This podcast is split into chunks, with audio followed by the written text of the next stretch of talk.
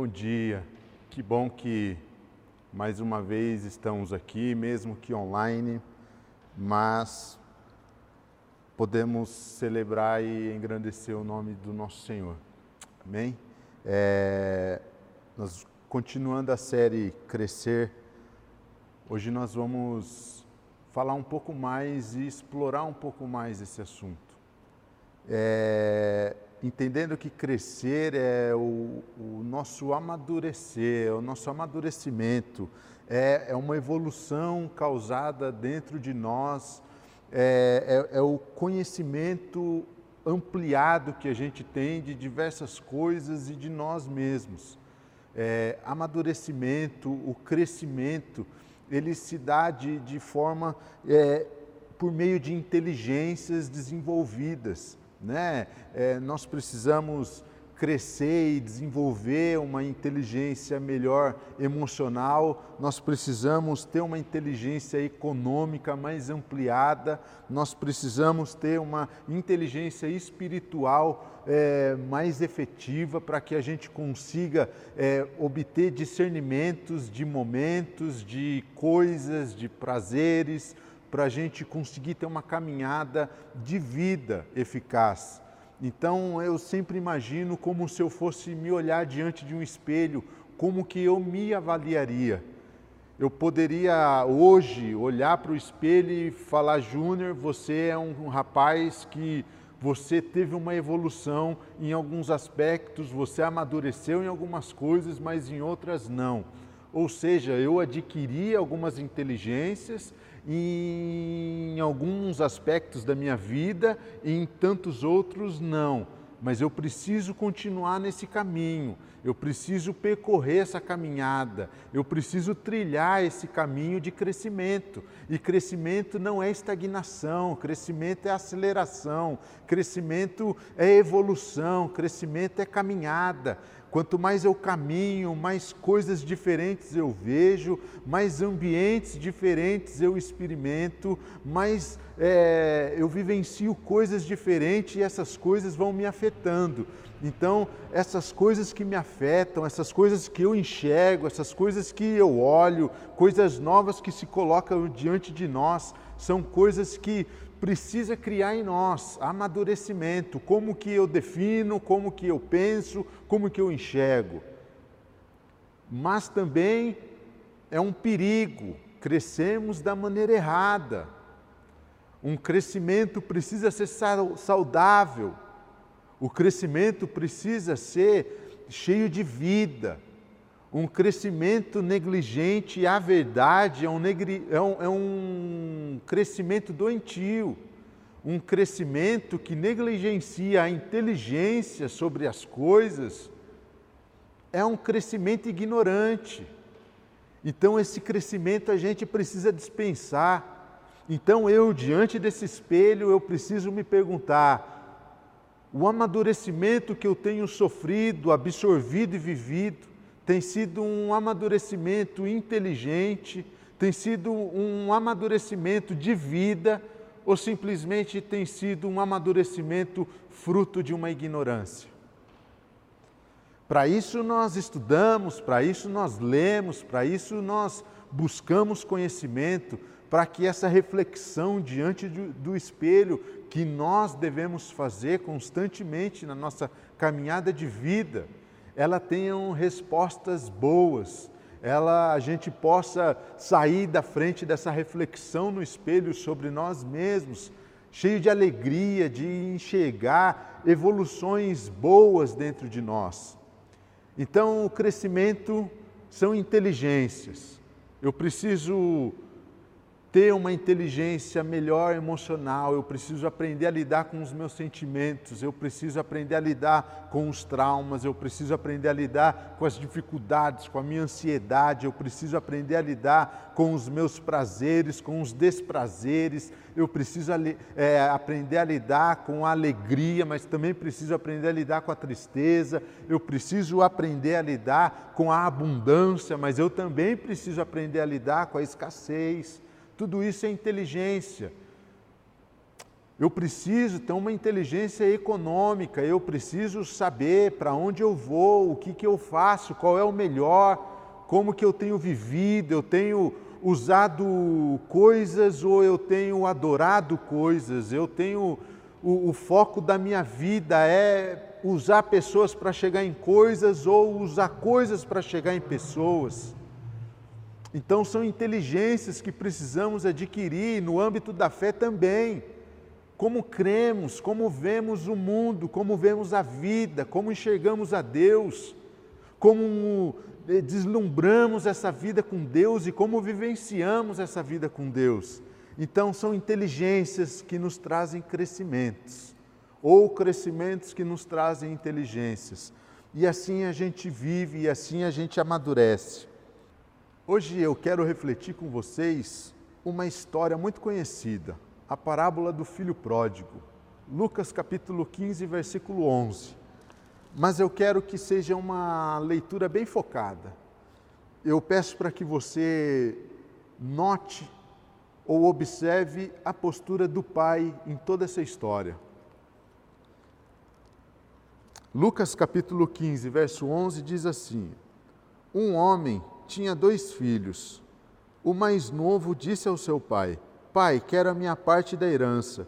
Assim ele repartiu sua propriedade entre eles. Não muito tempo depois, o filho mais novo reuniu tudo o que tinha e foi para uma região distante, e lá desperdiçou os seus bens vivendo irresponsavelmente. Depois de ter gasto tudo, houve uma grande fome em toda aquela região e ele começou a passar necessidade. Por isso, foi empregar-se com um dos cidadãos daquela região que o mandou para o seu campo a fim de cuidar de porcos. Ele desejava encher o estômago com as vargens e alfarrobeira que os porcos comiam, mas ninguém lhe dava nada. Caindo em si, ele disse: Quantos empregados de meu pai têm comida de sobra e eu aqui morrendo de fome? Eu me porei a caminho e voltarei para meu pai e lhe direi: Pai, pequei contra o céu e contra ti, não sou mais digno de ser chamado teu filho. Trata-me como um dos teus empregados. A seguir, levantou-se e foi para seu pai. Estando mais longe, seu pai o viu e, cheio de compaixão, correu para seu filho e o abraçou e o beijou. O filho lhe disse: Pai, Pequei contra o céu e contra ti, não sou mais digno de ser chamado teu filho. Mas o pai disse aos seus servos: Depressa, tragam a melhor roupa e vistam nele. Coloquem um anel em seu dedo e calçados em seus pés. Tragam um novilho gordo e matemo-nos. É, vamos fazer uma festa e alegrar-nos, pois este meu filho estava morto e voltou à vida, estava perdido e foi achado e começaram a festejar o seu regresso. Enquanto isso, o filho mais novo, o filho mais velho, estava no campo. Quando se aproximou da casa, ouviu a música e a dança. Então chamou um dos servos e perguntou-lhe o que estava acontecendo. Este lhe respondeu: Seu irmão voltou e seu pai matou um novilho gordo porque recebeu de volta são e salvo. O filho mais velho encheu-se de ira e não quis entrar. Então seu pai saiu e insistiu com ele, mas ele respondeu ao seu pai: Olha, todos esses anos tenho trabalhado como um escravo ao teu serviço e nunca desobedeci às tuas ordens, mas tu nunca me deste nem um cabrito para eu festejar com os meus amigos. Mas quando volta para casa, este teu filho, que esbanjou os teus bens com as prostitutas, matas o um novilho gordo para ele. Disse o pai: Meu filho, você está sempre comigo e tudo o que eu tenho é seu. Mas nós tínhamos que celebrar a vida, a volta deste seu irmão e alegrar-nos, porque ele estava morto e voltou à vida, porque estava perdido e foi achado. Se você prestou atenção no que esse pai fez, na postura e na conduta desse pai, a gente vai aprender uma coisa bem legal com ele hoje. Eu fiquei com uma questão na cabeça essa, essa última semana. o que importa, o que realmente importa, diante de tantas coisas que têm acontecido com a sociedade, tem acontecido no meio das nossas famílias, é, na, na, na vida profissional, enfim, essa turbulência toda da vida, o que realmente importa. E essa reflexão tem essa tendência de, de questionar o que importa na vida, o que importa nas nossas relações, o que importa, qual é o, o crescimento, qual é o discernimento que eu tenho do, do, do que é válido do que não é. Nessa parábola nós temos três personagens principais: um pai e dois filhos. Um pai rico, um filho na sua juventude que se dá ali ao, ao luxo de querer viver os seus desejos. Um filho que diz ao pai: Pai, eu preciso e quero o que é meu por direito, porque eu quero viver alguma coisa que eu não tenho vivido até então. Um filho olhado por aqueles que o cercavam, que começou a se perder. Um filho que começou a, a cair em declínio na sua vida. Mas um filho que teve o que pediu, a sua parte na herança. Por outro lado, nós temos o segundo filho, um filho mais velho, um filho responsável, um filho que caminha num trabalho duro junto ao pai, um filho que não desobedece, mas que está ali dia após dia, no seu trabalho, no seu afazer, ou um filho que não se deu ao desvaneio da vida, de viver o seu luxo da juventude mas que permaneceu ao lado do Pai, que permaneceu no seu trabalho. Obviamente, por um lado, nós temos um filho perdido, que começa um declínio na sua vida, do outro lado, nós temos um filho maduro e responsável, porque continua na sua vida de trabalho junto do seu pai.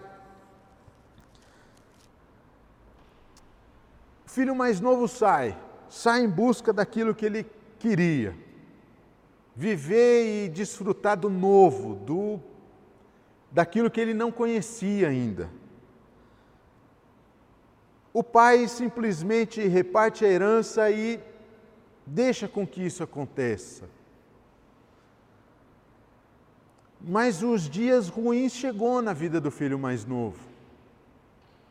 O dinheiro acabou, a escassez chegou, a necessidade bateu na porta. E a história diz que ele desperdiçou tudo de forma irresponsável. Não foi um. Ele não investiu o que ele ganhou, ele não fez mais dinheiro com o dinheiro que ele recebeu de herança. Não, ele desperdiçou de forma irresponsável. Ele desperdiçou ali com coisas que não trouxeram nada para ele, não agregaram nada para ele, a não ser a satisfação própria da sua carne, do seu ego e das suas experiências de desejo. Aí a história conta que, além da dificuldade do dinheiro ter acabado, ainda houve grande fome naquela região. E agora ele precisa de uma solução, ele precisa de uma saída, ele precisa fazer alguma coisa, porque a necessidade chegou, então ele vai à procura de emprego. Ele chega ao cúmulo de ter que trabalhar com porcos. Porcos, na época, para o judeu, era o, o e ainda é um bicho imundo, um animal impuro. Mas mesmo assim ele vai, ele ignora qualquer tipo de, de crença, ele vai, ele precisa de alimento, ele precisa de comida. Mas a história diz que mesmo assim ninguém lhe dava nada. E aí, num momento de autorreflexão, de cair em si, ele tem uma postura, ele tem um pensamento que lhe vem à mente ao coração. Ele pensa: quantos empregados de meu pai têm comida de sobra e eu aqui estou morrendo de fome. Nesse momento ele toma uma decisão. E eu enxergo isso como uma oração que ele começa a fazer naquele momento. Aquela oração contrita. Pai, eu pequei contra o céu e contra ti. E eu não sou mais digno de ser chamado teu filho. Trata-me como um dos teus empregados. Aí a história diz que ele levanta e vai. Mas antes de se levantar e ir, é um momento mais profundo da nossa relação humana com Deus, que é o um momento de reconhecimento e arrependimento. É um momento onde esse filho ele reconhece a sua situação do momento é onde ele tem essa reflexão diante de um espelho, mesmo que imaginário, onde ele olha para a vida que ele tinha, onde ele olha para a vida que ele está levando, e ele fala: puxa, o que, que eu fiz da minha vida? Eu desperdicei muito mais do que o dinheiro eu desperdicei e negligenciei o amor do meu pai. O meu erro foi muito pior, foi muito além de pegar todo um dinheiro, toda uma grana e gastar com coisas irresponsavelmente. Mas o meu problema foi ter pecado contra o meu pai, foi ter errado contra o meu pai, foi, foi ter virado as costas para o meu pai. um reconhecimento da sua atual, do seu atual momento e o arrependimento de falar: puxa, eu não devia ter feito o que eu fiz, eu não poderia ter feito o que eu fiz. Eu fui desonesto com a minha vida, eu fui desonesto com o meu pai.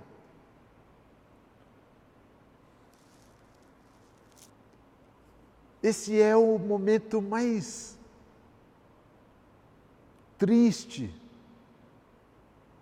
mas o mais necessário da nossa caminhada com Deus. É o momento onde a nossa reflexão mostra quem de fato somos. É o momento onde a nossa reflexão mostra nós, ignorando os outros, mas onde mostra quem somos e o que precisamos fazer O reconhecimento, ele precisa trazer esse quebrantamento. O reconhecimento de quem somos, ele precisa trazer essa importância da lama em que mergulhamos. Para então o arrependimento ser gerado dentro do nosso coração, e então orarmos a Deus falando: Deus me perdoa.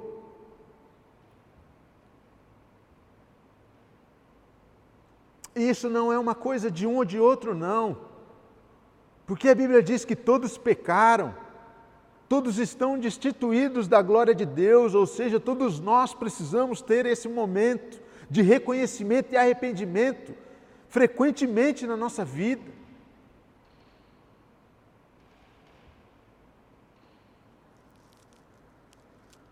Isso não é atributo de um ou de outro, de fulano ou de ciclano, isso é para todos nós. A Bíblia diz que quem precisa de médicos são os doentes, ou seja, todos nós.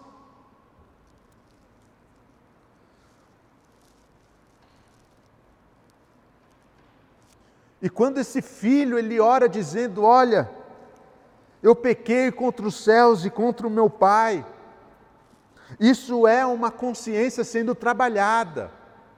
Isso é o íntimo sendo invadido por clareza. Isso é o processo de se encontrar. Isso é a obra do Espírito Santo em nós e nele.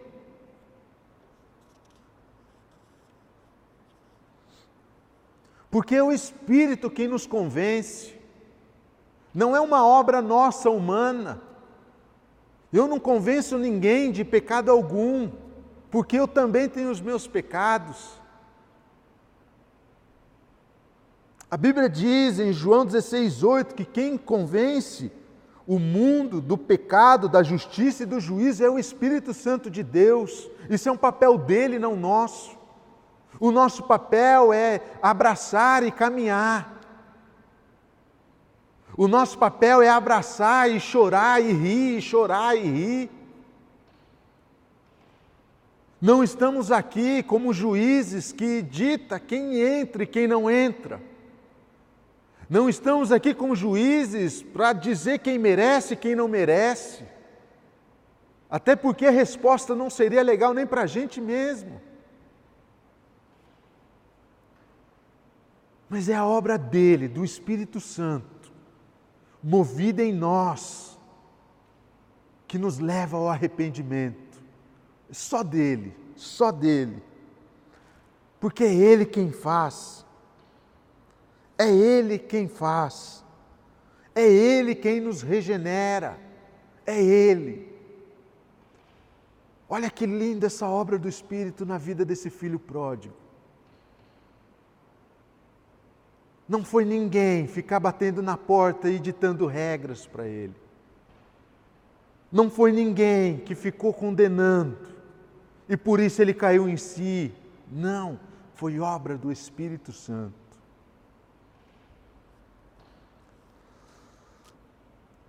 Passado esse processo, esse momento dele íntimo com Deus, ele levanta e vai.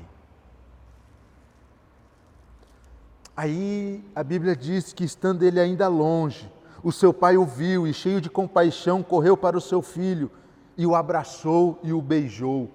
Note isso, cheio de compaixão. Então a oração que seu filho fez lá no íntimo, sozinho, se preparando para esse momento de reencontro com seu pai. Finalmente ele faz diante do seu pai, ele diz: Pai, eu pequei contra, contra os céus e contra ti, e não sou mais digno de ser chamado teu filho. Esse pai imerso no amor, ele diz aos seus servos: depressa, eu tenho urgência, vamos logo, é para agora. A gente precisa celebrar porque meu filho estava morto e se e tornou a vida. É agora, nós precisamos festejar agora, porque meu filho estava perdido e foi achado. Tragam a melhor roupa, vistam ele e coloque o anel e põe o sapato nos seus pés. Porque hoje nós vamos celebrar a vida. Hoje nós vamos comemorar de que a morte mais uma vez não prevaleceu. Nós vamos celebrar mais uma vez a obra do Espírito Santo na vida do meu filho.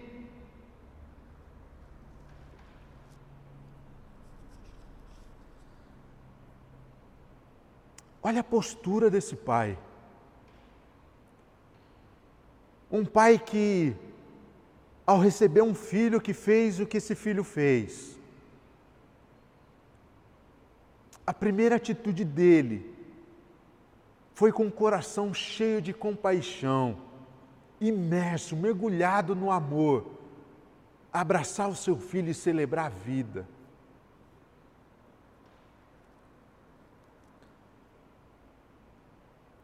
O filho mais velho, porém, aquele maduro,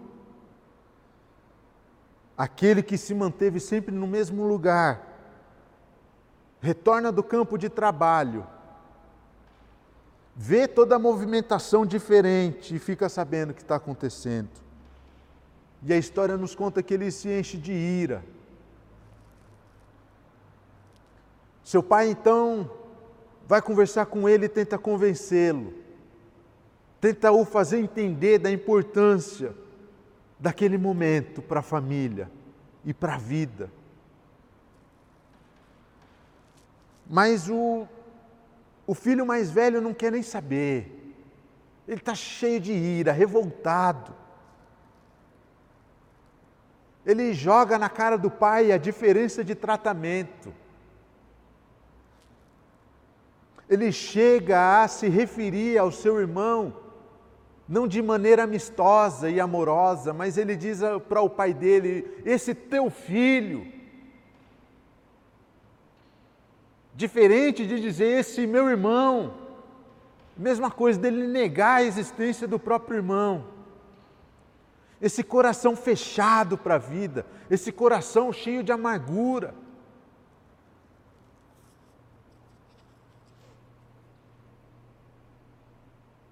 o pai diante desses dois filhos.